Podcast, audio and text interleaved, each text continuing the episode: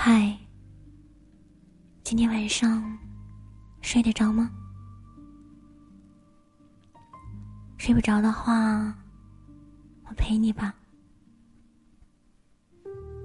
从前有个男孩，他生来没有心，就像失明者看不到这世界的色彩斑斓，失聪者听不见这世界的喧嚣幽赖。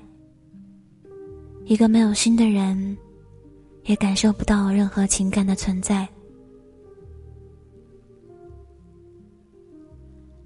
小镇上的居民嫌弃这个孩子的古怪。有些小孩一边拿石子扔他，一边唱着嘲笑的歌谣。空旷的胸膛找不出心呐，就像荒芜的墓园，开不出花。所幸他的家人都很爱他，尽心尽力的照顾他。但无论是被欺侮还是被关怀，对男孩而言都没有什么差别。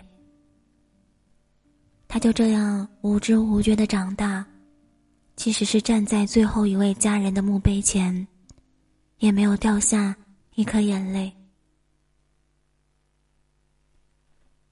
这般的麻木令周围的人感到恐惧，联合起来驱赶无心的男孩。他们捣毁他的住处，偷走他的财物，令他。无法再在当地立足，于是无心人踏上了流浪的旅途。简单的行囊，既没有对故乡的眷恋，也没有对未来的期待，因为他没有心。几年过去，无心人走过许多地方，吃过许多苦头。也见识过许多奇奇怪怪的人和事，其中一些人跟他有相似之处，胸膛里的心天生残破，就像一个摔碎的罐子，无论多么充沛的情感，都盛放不住，只能从心底的破洞匆匆漏过。但就是这一些生性凉薄的人。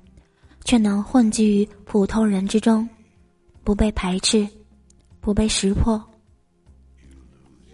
无心人向他们请教，他们告诉无心人，秘诀就是利用心的碎片，留住一点点情感，只在最重要的人面前使用，假装自己也拥有丰富的喜怒哀乐，哪怕这些情绪，并非出自真心。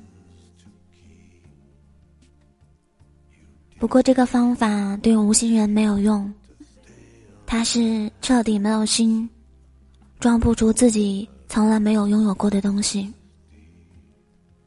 其他人露出了同情的表情。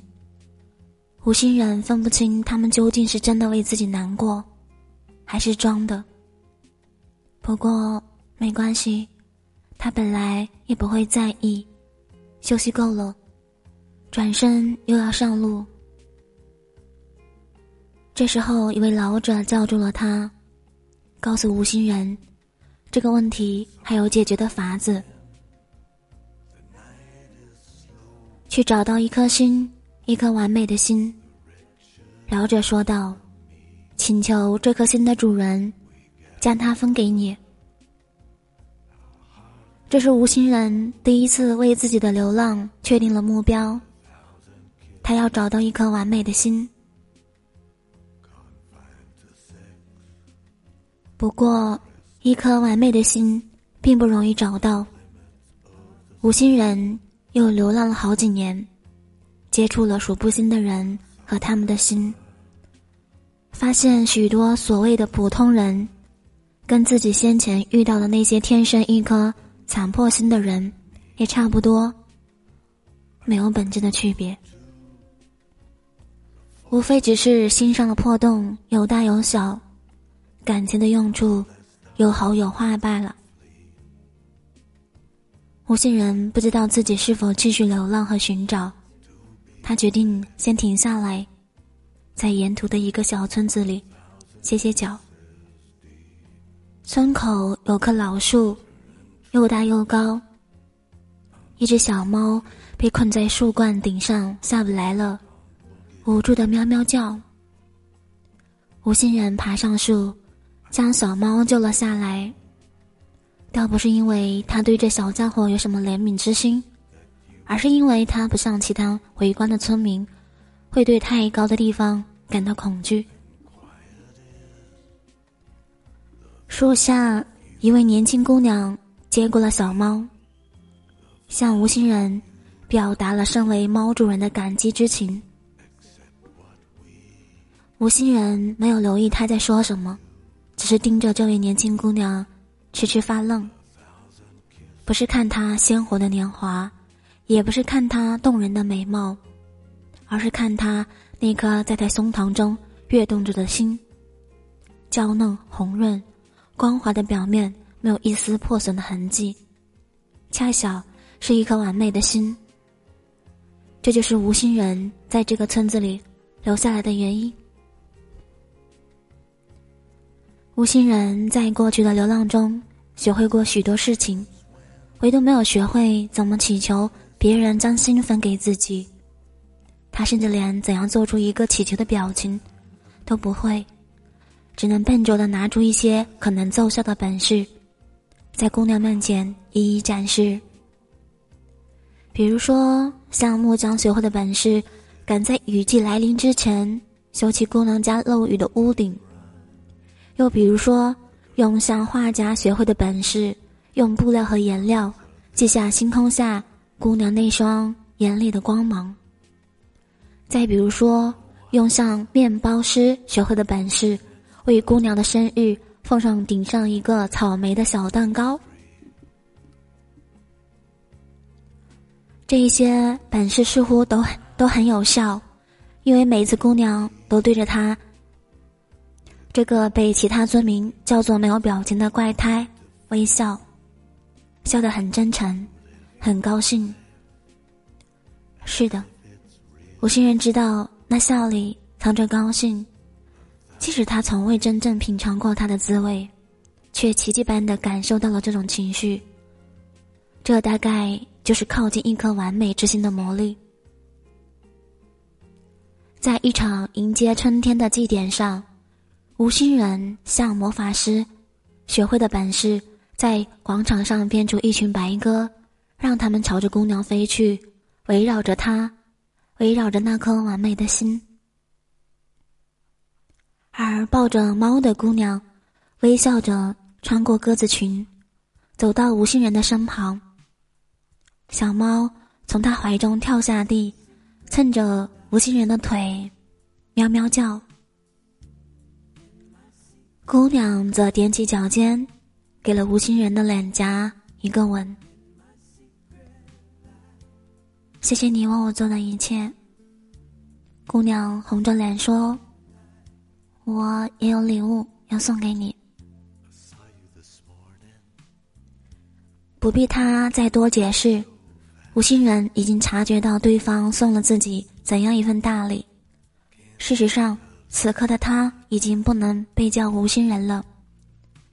有半颗心，从那一颗完美的心中分出了半颗心，正在他的胸膛中扑通作响。那一瞬间，他感受到了从未有过的爱与温暖，激烈而汹涌的情感如潮水一般。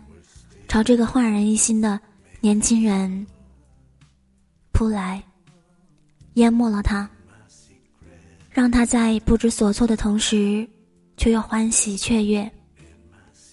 年轻人露出了生命中第一次的笑容，他一把抱起姑娘，在广场中转了无数个快活的圆圈。在这个春天的开始，他和她幸福的生活在一起。共用一颗完美的心，可惜，这并不是故事的结局。一颗心之所以完美，是因为它是完整的、独立的。倘若它被分作两半，放进两个灵魂，也就不再完整，不再独立。每当他和她依偎在一起，两颗半心之间的互相呼唤，便会发出共鸣，滋生甜蜜。可一旦稍微分离出距离，两颗半心就会撕裂的痛苦渗透，让曾经没有心的他明白，原来一颗心中若能放下信任与快乐，同时也就能容纳嫉妒与悲伤。可无论两个灵魂纠缠的再紧密，也始终分属于两个不同的人，有着自己独立的意识，不能像那颗被分开的心一样。完美无瑕的贴合在一起，这种痛苦越演越激烈，甚至压过了原本的快乐。有时仅仅是因为他独自去镇上赶一次集，或者他单独去果园摘一次梅子，都会让他们各自捂着疼痛不已的胸口，跌倒在地。两人之间为此爆发了第一次争吵。紧接着是第二次、第三次，以及后来的无数次。